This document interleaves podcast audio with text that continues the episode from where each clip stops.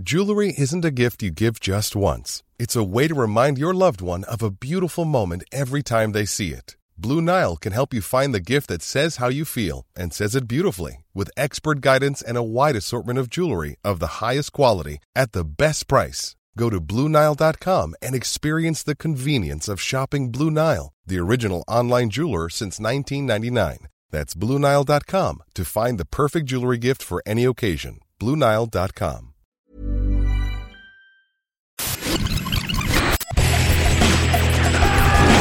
Bienvenue dans Stéroïdes, le podcast qui fait l'exégèse des gros bras.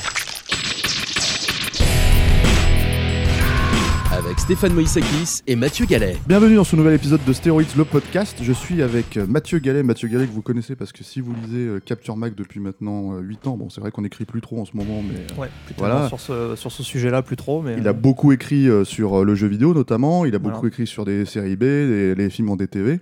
Donc je suis avec Mathieu Gallet et c'est toi qui as choisi le film d'aujourd'hui. Exactement. Moi j'avais même pas entendu parler du truc, bah, tu vois, le- malgré le gros euh, bourrin que je suis, tu vois. Avengement. Avengement, voilà. Un Euh, film, alors, euh, alors, j'ai envie de dire un film de J- J- Jesse euh, V. Johnson, Jesse V. Johnson, ouais. mais moi j'ai envie de dire un film de Scott Atkins. Oui, puisque la star du film, c'est plus euh, bah, sa star euh, que, son, euh, que son réalisateur. D'ailleurs, merci Stéphane de me donner l'opportunité d'en parler. de parler de Scott Atkins, Voilà, de ton kink pour Scott voilà, Atkins. j'aime quoi. beaucoup Scott Atkins, j'ai une Ouais. grosse affection pour, pour Scott Atkins.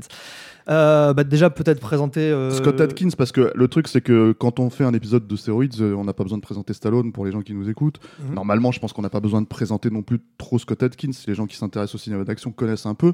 Mais c'est bien, en fait, de donner. C'est des films beaucoup moins connus. Oui. Donc, C'est bien de donner quelques que titres, la- quelques genres. C'est voilà. du direct ou C'est vidéo. donc, direct euh, voilà. ou Netflix. Netflix même, maintenant, ouais. effectivement, qui remplace les services de streaming et tout.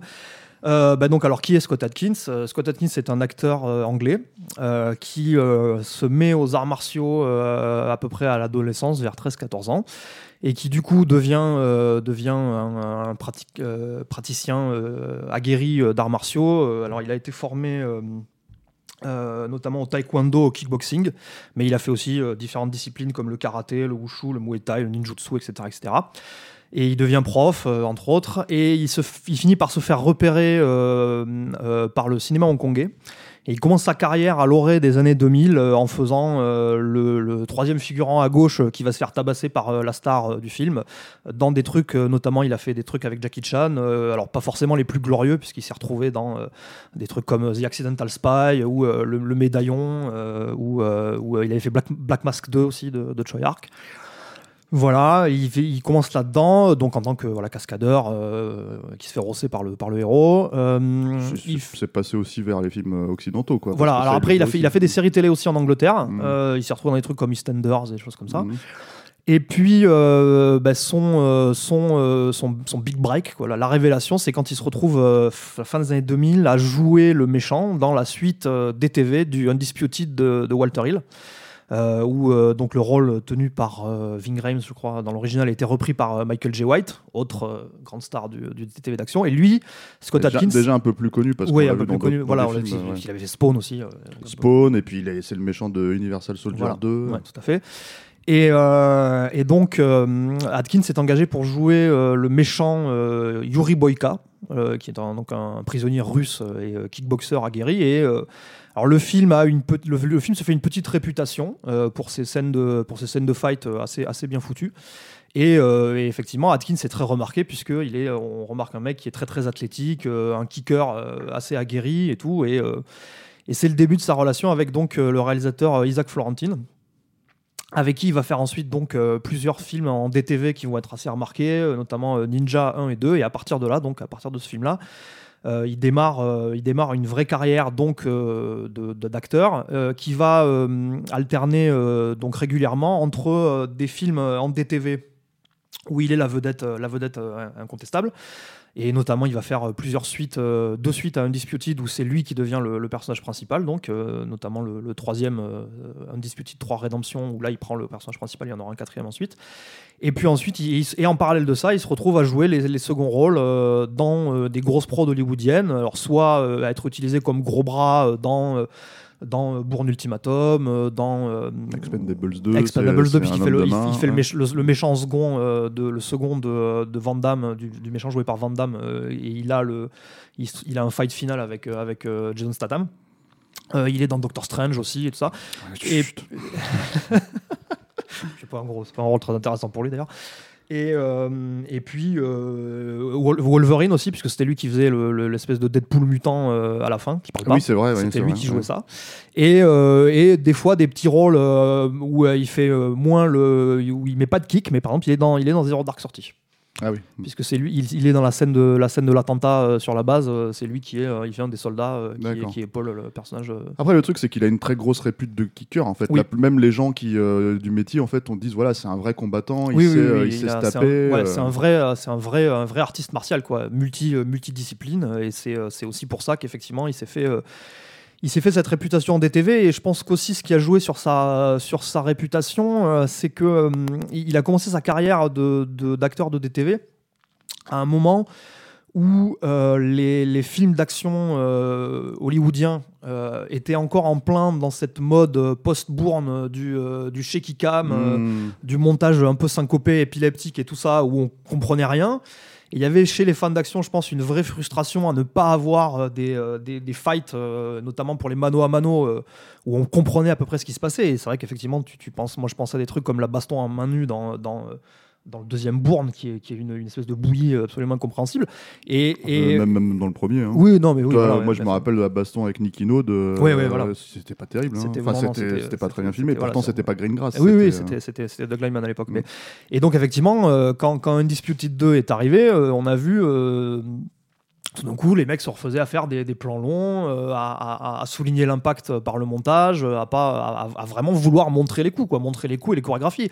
Et ce type-là était athlétique, faisait des, faisait des, des coups, de pied, des tournants à, à 540 degrés. euh, donc, euh, donc voilà. Et donc, euh, donc il a mené, donc voilà, il mène sa barque, il mène sa barque avec, voilà, donc avec cette alternance, avec 2-3 DTV par an et tout. Et bon, alors je pense qu'effectivement, c'est un mec qui probablement euh, mériterait d'avoir euh, peut-être son, euh, peut-être un, un- un vrai film de cinéma qui le mettrait en valeur, parce que effectivement, dans le dans l'univers du DTV, certes, il est une star, il est une star incontestée, mais bon, il végète un peu, quoi. C'est-à-dire que les films sont, Ça, les films ont tendance à être un peu similaires. Voilà, c'est une star incontestée. J'ai envie de dire aussi, c'est c'est quelqu'un qui vend. Oui. Sur, à ce niveau-là, Sur nom, sur un certain budget nom, ouais, et un voilà. certain, euh, Voilà, et un voilà. certain Oui, la question est-ce que est-ce qu'il pourrait est-ce qu'il pourrait faire ça euh, sur un truc euh, sur un truc à plus gros budget sorti en salle? Oui, ça reste c'est une question qui reste à prouver je pense effectivement. que je pense que c'est même plus en fait à l'ordre du jour de Oui, ce c'est parce qu'effectivement, il est sur ce genre, il est sur, il est sur une échelle, une logique de production et puis qui si n'est ce- plus celle de, qui n'est plus celle de l'industrie hollywoodienne. Alors et effectivement, si ce genre de film se faisait aussi, je pense aujourd'hui pour sortir en salle, ça ils iraient chercher les vieux. Ouais. Iraient chercher les Van Damme, les, les mecs comme ça pour, euh, pour les foot. C'est pour ça d'ailleurs que Expendables a fonctionné quelque part. hein. C'est-à-dire Ouais. qu'à un moment donné, les, tu les mets tous ensemble et, et voilà quoi. Mais là, le, le truc avec euh, le film d'aujourd'hui, Oui. Euh, c'est que c'est un film un petit peu différent. C'est-à-dire bon, là, tu as cité quelques titres, Undisputed, tout ça. Il y a aussi des trucs de ninja. hein. donc, euh, Ninja. Ninja 1 et 2, aussi Ouais. fait avec euh, Isaac Florentine. Voilà, qui sont quand même des trucs un peu plus qui renvoient plus à la canon. oui, ou là ce on est vraiment. ça. Il- Oui, oui, il a, Même il a si fait- c'est pas fait comme ça, hein, c'est un peu plus, c'est un peu plus solide, mais mais Ouais. mais ça reste, en fait, ça renvoie dans l'esprit des gens. Oui, à- oui, c'est comme- bah, c'est de la série B d'action. Quoi. Voilà, un certain avec, cinéma, euh, quoi. Scénario Voilà. prétexte, où en gros, l'idée c'est plus de te balancer une scène d'action toutes les 10 minutes. voilà. Je fais la distinction parce qu'Avengement, la façon dont le film est vendu, en tout cas moi tu, m'en as parlé, je suis allé du coup vérifier ce que c'était, et puis parce que je ne savais pas ce que c'était, je suis allé vérifier et du coup je suis allé voir le film sur Netflix, hein, il est Il disponible est, sur il Netflix. est sur Netflix. Voilà. Euh, et pour le coup, normalement quand on diffusera, il sera encore sur Netflix. Oui, je crois que c'est sont diffuseurs euh, du film euh, chez nous, donc euh, il y a a priori pas de pas de. Et ça se voudrait un peu plus, alors en tout cas la façon dont c'est vendu, même s'il y a beaucoup de bastons, comme un drama. Moi j'aimerais bien que tu pitches le film. Alors je pitch le film avec plaisir. Donc euh, dans celui-ci, euh, Scott Adkins interprète donc le rôle de Kane Burgess, euh, qui est donc un petit boxeur anglais de la de la, de- de- de- la De East banlieue. End- l'East End londonien quoi, qui essaye de veut monter son sa propre salle de gym et pour cela va faire appel à son frère qui est un, un- un gangster, un prêteur sur gage en fait, un usurier. Et euh, il est un peu en situation de disgrâce parce qu'il était censé euh, perdre un match qu'il n'a pas perdu. Il a fait perdre beaucoup d'argent à son frère et à ses associés. Son frère accepte de lui prêter euh, cet argent. Euh, s'est pas couché en fait. Voilà, il s'est pas couché, c'est ça. Mm. Il aurait dû, il a voulu faire réaliste et il a, il a, il a, il a, il a étalé son adversaire en fait au lieu de se coucher. Euh, et donc son frère accepte de lui, accepte de faire une entorse à son règlement et de lui prêter de l'argent en échange d'un service rendu. Qui est qu'il doit aller braquer, euh, braquer une, une, une- dame qui euh, va aller récupérer un paquet auprès d'un des associés. Malheureusement, ça tourne mal. Euh, la, la dame en question ne veut pas lâcher l'affaire, le poursuit, se fait percuter par une bagnole. Lui est arrêté par la police. Il est envoyé en tôle parce qu'il refuse de collaborer avec la police pour faire, pour faire plonger son frère. Et euh, à peine arrivé en tôle, euh, il se fait immédiatement, euh, il devient immédiatement la cible de tout ce que la, la prison euh, compte de, de, De détenus. de détenus et de, psy- de- de psychopathes et de Ouais. grosses brutes, hein, puisqu'il se fait envoyer dans une des pires prisons, euh, même s'il n'a pas de casier judiciaire, il se fait envoyer dans une des pires prisons d'Angleterre, dans un quartier de haute sécurité. Et euh, donc, euh, bah, il se retrouve à devoir euh, se battre quasiment tous les jours pour survivre. Et en fait, ça, on le découvre en flashback, puisque Voilà, le, là, film, t'as le- remonté le voilà, film dans le- l'ordre. le film est structuré en flashback, puisqu'en fait, ça commence par son évasion. Et il va dans un pub, prendre en otage les, les différents les mecs du pub, les, les tenanciers du pub, enfin les clients du pub, qui sont tous partis de la bande de son frère, pour faire venir son frère et donc se venger, puisque euh, il a dû voilà devenir un espèce de, de- de psychopathe euh, dénué d'humanité pour survivre à la pour survivre à la prison.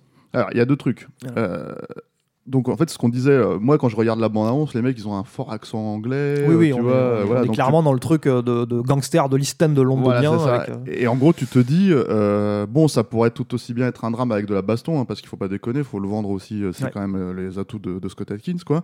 Mais ça pourrait tout aussi bien être un drame. Et d'ailleurs, le film commence. Euh, sur euh, euh, Scott Atkins qui se rend à la morgue, en fait, enfin pas à la morgue, mais à l'hôpital à la base pour voir sa mère. qui est, qui est qui est mourante, malade d'un voilà. cancer et il arrive trop tard en il fait. arrive trop tard, elle est morte. Voilà.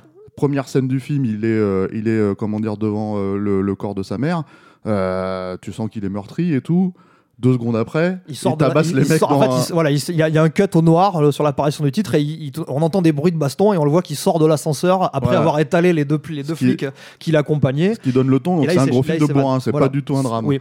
Alors, euh, ce qui est marrant, c'est que donc le, le- pour la structure du film, le réalisateur euh, et, scénari- et co-scénariste du film, euh, Jesse V. Johnson, dit s'être inspiré quand même du harakiri de Masaki Kobayashi Oui, pour l'idée de- pour l'idée de ce personnage qui en fait va se rend dans un lieu euh, en, en disant j'ai un but euh, et euh, va en fait révéler que son but est complètement différent.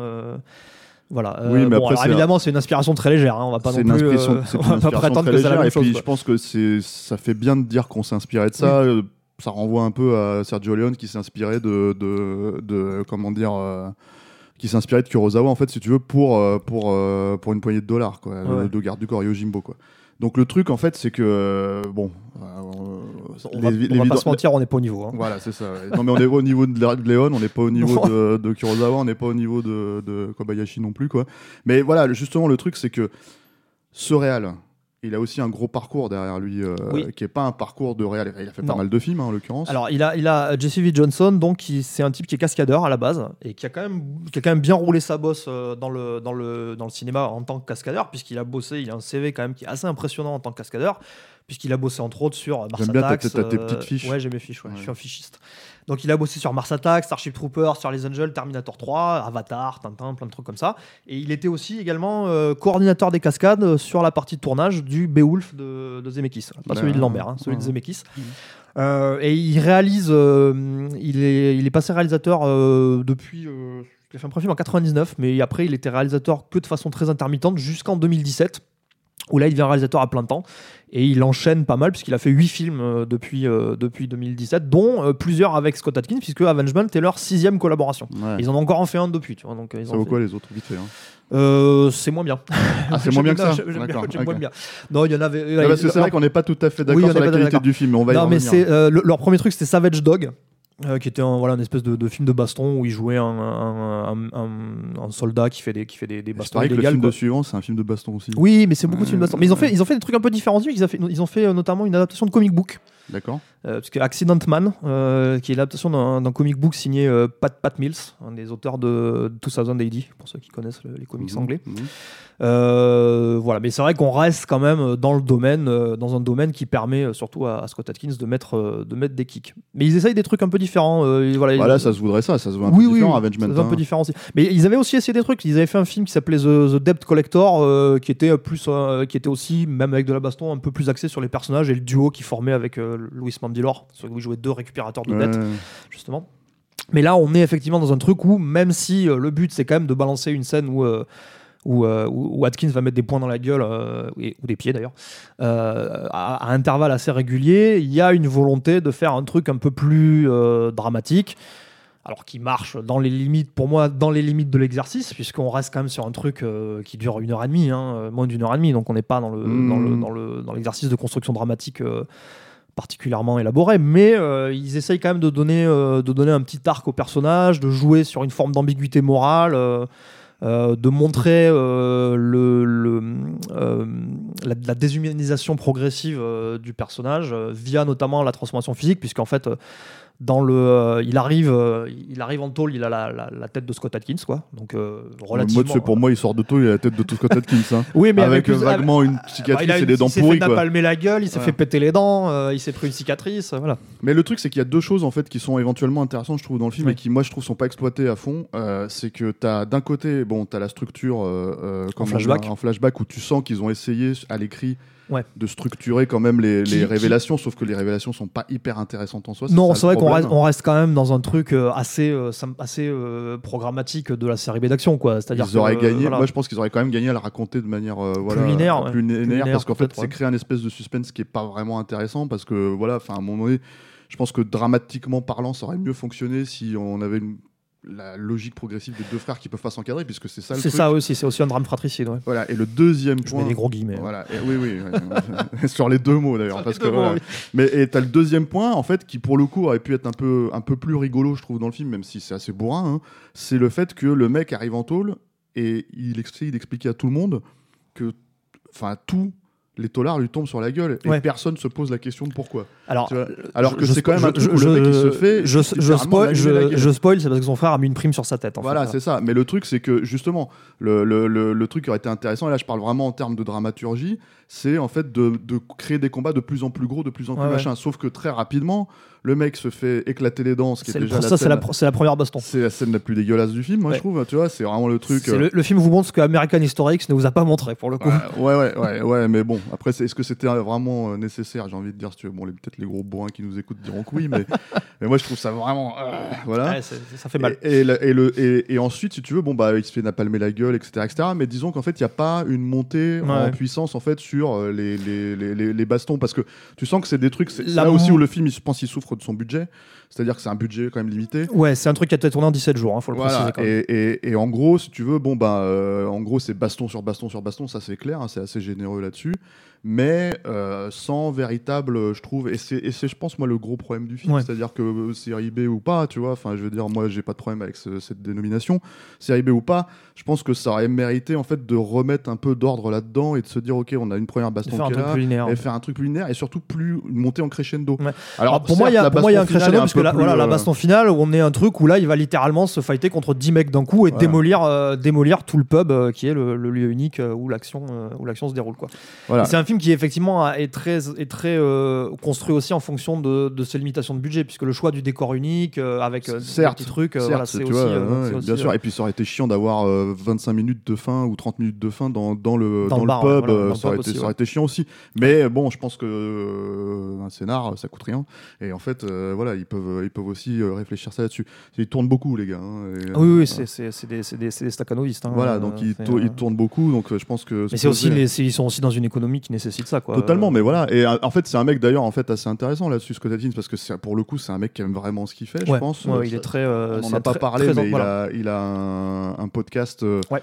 vidéo même. Ouais, en fait, il a lancé, il a, il a une chaîne YouTube euh, où alors vous, vous pouvez trouver, euh, alors il met, il met de tout, hein, il met des bandes annonces de ses films, euh, il met des vidéos où il parle de ses films, il met des tutoriaux de, Ouais, il de, se de vend, mais baston, il après, se le vend. truc, a, Mais là, récemment, euh, du fait de la pandémie, il a lancé une série qu'il a appelée The Art of Action, où il fait des interviews vidéo. Alors bon, c'est euh, dans la forme, c'est un peu limité puisque c'est du, c'est du, la, de la discussion par Skype, Zoom, euh, ouais. par Skype, euh, voilà. Mais il va chercher euh, des, euh, des noms emblématiques du cinéma d'action pour faire des interviews, des longues interviews. En moyenne, on est sur des formats entre 45 minutes et une heure, où ils vont revenir sur leur carrière, leur début, leur, leur vision de l'action, comment ils ont tourné certains trucs et tout ça.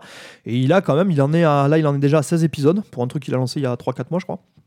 Ah il ouais, il, il y va aussi. Ouais, ouais, Exactement. ouais, bah ils ont rien à faire. hein. De toute façon, tous les tournages sont, euh, Oui, oui, oui. sont interrompus. Donc euh, voilà, ils Et puis il a le carnet d'adresse. Et il a, voilà, ça- il c'est a, ça alors il a beaucoup de gens, euh, oui, oui, euh, qui, il, a, dit, il a pas forcément rencontré euh, tous les gens avec qui il a, interviewé, mais ils savent qui c'est. Et, euh, et donc il a fait euh, bah, en liste non exhaustive. euh, il est allé interviewer euh, Dolph Lundgren, euh, Mark Dacascos, euh, Cynthia euh, euh, et puis même des mecs un peu moins connus, euh, mais qui ont fait aussi le cinéma d'action, comme euh, Benny Urquidez, qui était le- l'adversaire. euh, de Jackie Chan dans euh, deux bastons euh, euh, hyper marquantes dans euh, Soif de justice et euh, Dragons Forever. Il allait interviewer euh, euh, Richard Norton, euh, voilà, euh, Tony Jaa, euh, Marco Zaror, euh, qui est une, une star de, Ouais. cinéma d'action chilienne, euh, qui était son adversaire dans, dans Undisputed 3.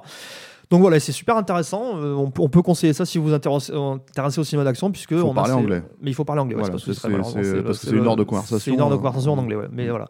Mais ouais, c'est très intéressant. Donc effectivement, c'est un mec qui, euh, veut, je pense aussi, faire la promotion du, cinéma d'action euh, et du cinéma d'action qu'on aime, quoi, et que lui aussi il aime, puisque je pense qu'il était fan de, il était fan cinéma d'action. Souvent, il parle. moi, j'ai regardé l'épisode avec Dolph Lundgren hier, et il parle du fait qu'il a vu. Euh, quand il a le fait d'avoir vu Rocky 4 en salle quoi d'avoir vu le film une, une- une centaine de fois quoi. Parce que c'est un mec qui est plus jeune aussi, ça il faut le préciser. oui il a, la il, a il a quarantaine Ouais, c'est ça, c'est un mec qui est un petit de peu plus jeune que tous ces, toutes, Ouais, ces, ouais. toutes ces vedettes. qui du coup est encore un peu plus athlétique aussi quoi. Voilà, qui, qui le vend, quoi, qui, enfin, qui, le, qui l'interview, je veux dire. Ouais. Mais euh, alors après, voilà. Donc le film se situe un petit peu différemment, Avengement, hein, pour revenir dessus, quoi. Maintenant, c'est vrai que, bon, euh, moi personnellement, et là je vais te laisser euh, une petite porte de sortie, euh, tu vois, je trouve ça un peu limité, quoi. Toi, ce qui te fait kiffer là-dedans, c'est quoi Bah, c'est le côté. y a- Déjà, il y a la générosité du truc, quoi, Mm. puisqu'effectivement, c'est un film qui, euh, qui te donne ce que tu viens chercher, quoi. C'est-à-dire que tu viens voir. euh, enfin, le, le film est. En plus, le film est assez vendu, je pense aussi, sur le côté euh, un peu plus euh, bestial du personnage. Et si tu viens voir euh, Scott Atkins qui va défoncer des gueules de manière assez, assez virile, bah, ça te donne ce que tu viens chercher, quoi, pour le coup, puisque les bastons. euh, travaillent quand même beaucoup l'impact. Euh, C'est-à-dire qu'ils ils essayent toujours de vraiment souligner euh, l'impact euh, du, du, du coup dans la gueule. Euh, c'est relativement sanglant. euh, Oui, parce oui, que ça, y va quand même sur le C'est même assez gore, par moment. Ouais, ouais, ouais. Bah, déjà, en- déjà sur ce que subit le personnage de- en, en prison, quoi.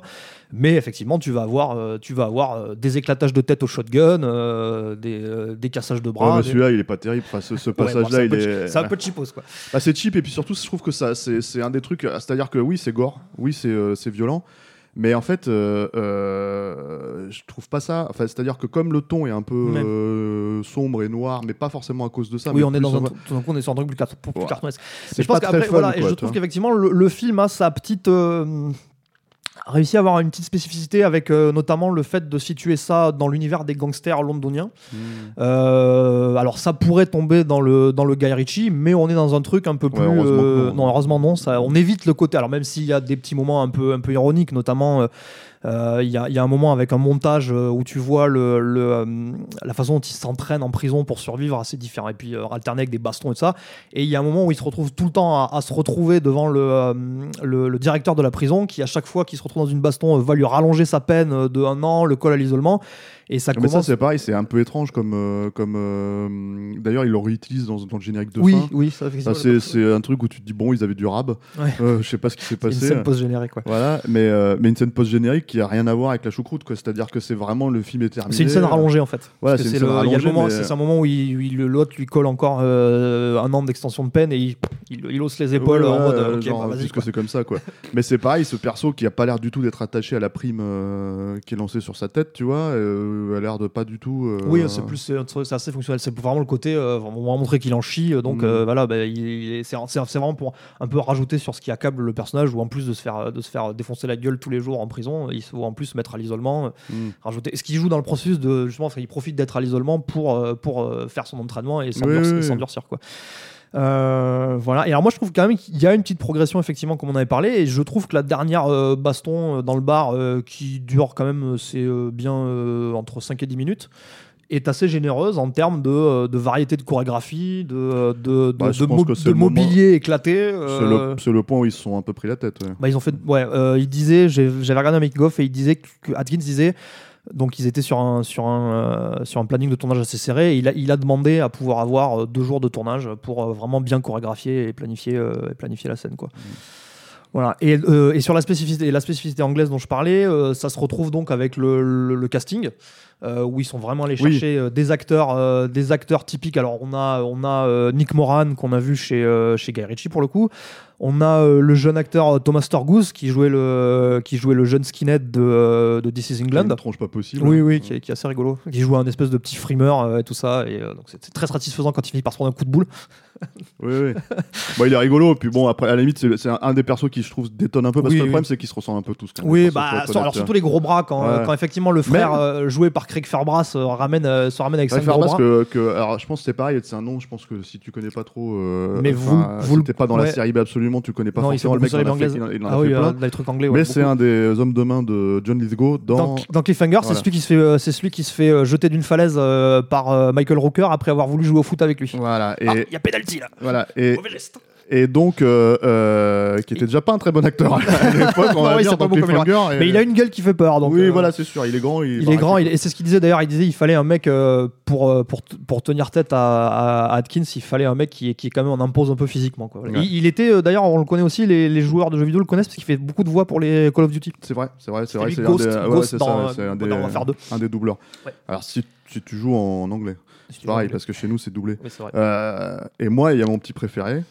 Et j'aime bien sa petite baston d'ailleurs. C'est euh, Ross Ross O'Hennessy, voilà, un acteur irlandais euh, qu'on a, qu'on a vu euh, se masquer dans Game of Thrones, qui joue effectivement un flic véreux, dont, on voit euh, Scott Atkins va se venger de lui aussi euh, à sa sortie de prison. Moi, bien, j'aime et- bien voir se faire défoncer. Voilà, bah, c'est aussi un- une grosse baraque. euh, et il y a une baston, en plus, euh, la baston se passe dans un truc, euh, une espèce de, de De boîte nightclub, de- ouais, boîte de boîte nuit, euh, ouais. avec un éclairage un peu, Mhm. un peu violet.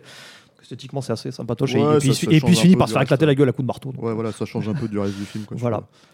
Euh, bon, bah très bien. Bah, je pense que les gens vont pouvoir se faire une idée. Bah voilà, vous pouvez aller le voir sur Netflix et puis bah je vous encourage quand même à aller voir euh, les, les autres trucs de Scott Atkins puisque c'est pas ça se toujours. pas forcément sur Netflix par contre. Euh, il y en a quelques-uns sur Netflix. Ouais. Sinon après, euh, ouais non, il faut aller chercher du côté des autres trucs euh, de, de VOD. sorti, je crois que euh, les ninjas ils sont sortis en Blu-ray. Oui, la plupart des trucs en sont en DVD, Voilà, ouais. vous avez quand même des DVD. Alors moi, je recommande quand même, si vraiment vous avez que deux films à voir, euh, voyez les suites d'Undisputed. Quoi. Euh, même le, le 2, donc, où il est le, où il est le, le, le méchant, euh, et, et le 3, où il a le, le- le- le rôle principal, euh, qui est vraiment une chouette série B, avec des, des par là aussi assez généreuses, des fights plutôt sympas, et, quelques, et deux, trois punchlines qui, qui fleurent bon les années 80 euh, dans Ouais, De toute Undisputed façon, 3. c'est les années 80. Ah, on y à fond, ouais. Tous ces films-là, c'est les années On y est à 80 fond. Reloaded. Hein. Oui, oui, voilà. Et voilà. Et puis vous, bah, et puis si ça vous intéresse, bah, guettez, guettez les étals de, de DTV parce qu'il fait, il fait, il fait pas mal de trucs. Il est- on, on l'a vu dans Hitman 4 aussi d'ailleurs. Tiens, Scott Atkins. J'ai oublié, qui est sorti oublié- en salle, qui est sorti en salle. Voilà. On a ouais. pu le voir euh, en salle. Si vous avez vu Hitman 4, il jouait le, le méchant raciste,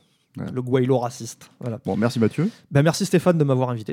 Et euh, merci à tous de nous avoir écoutés. Alors bon, vous pouvez nous suivre sur les euh, trucs habituels. Le truc que j'adore faire à chaque fois, mais Alain me regarde avec ses gros yeux si je le fais pas quoi. C'est euh, c'est donc alors vous pouvez nous suivre sur les agrégateurs de podcasts comme tu dirais Mathieu, Voilà. Spotify, comme ça que moi, Google. Podcast, voilà, Apple Podcast. Nous sommes aussi sur SoundCloud, nous sommes sur YouTube où nous faisons des vidéos stéroïdes. C'est un peu moins fréquent que les podcasts, mais quand même. Euh, et puis on se retrouve la semaine prochaine pour un autre film. Et merci Alain, la technique bien sûr. Merci à la technique, évidemment. Et Tipeee ah, oui.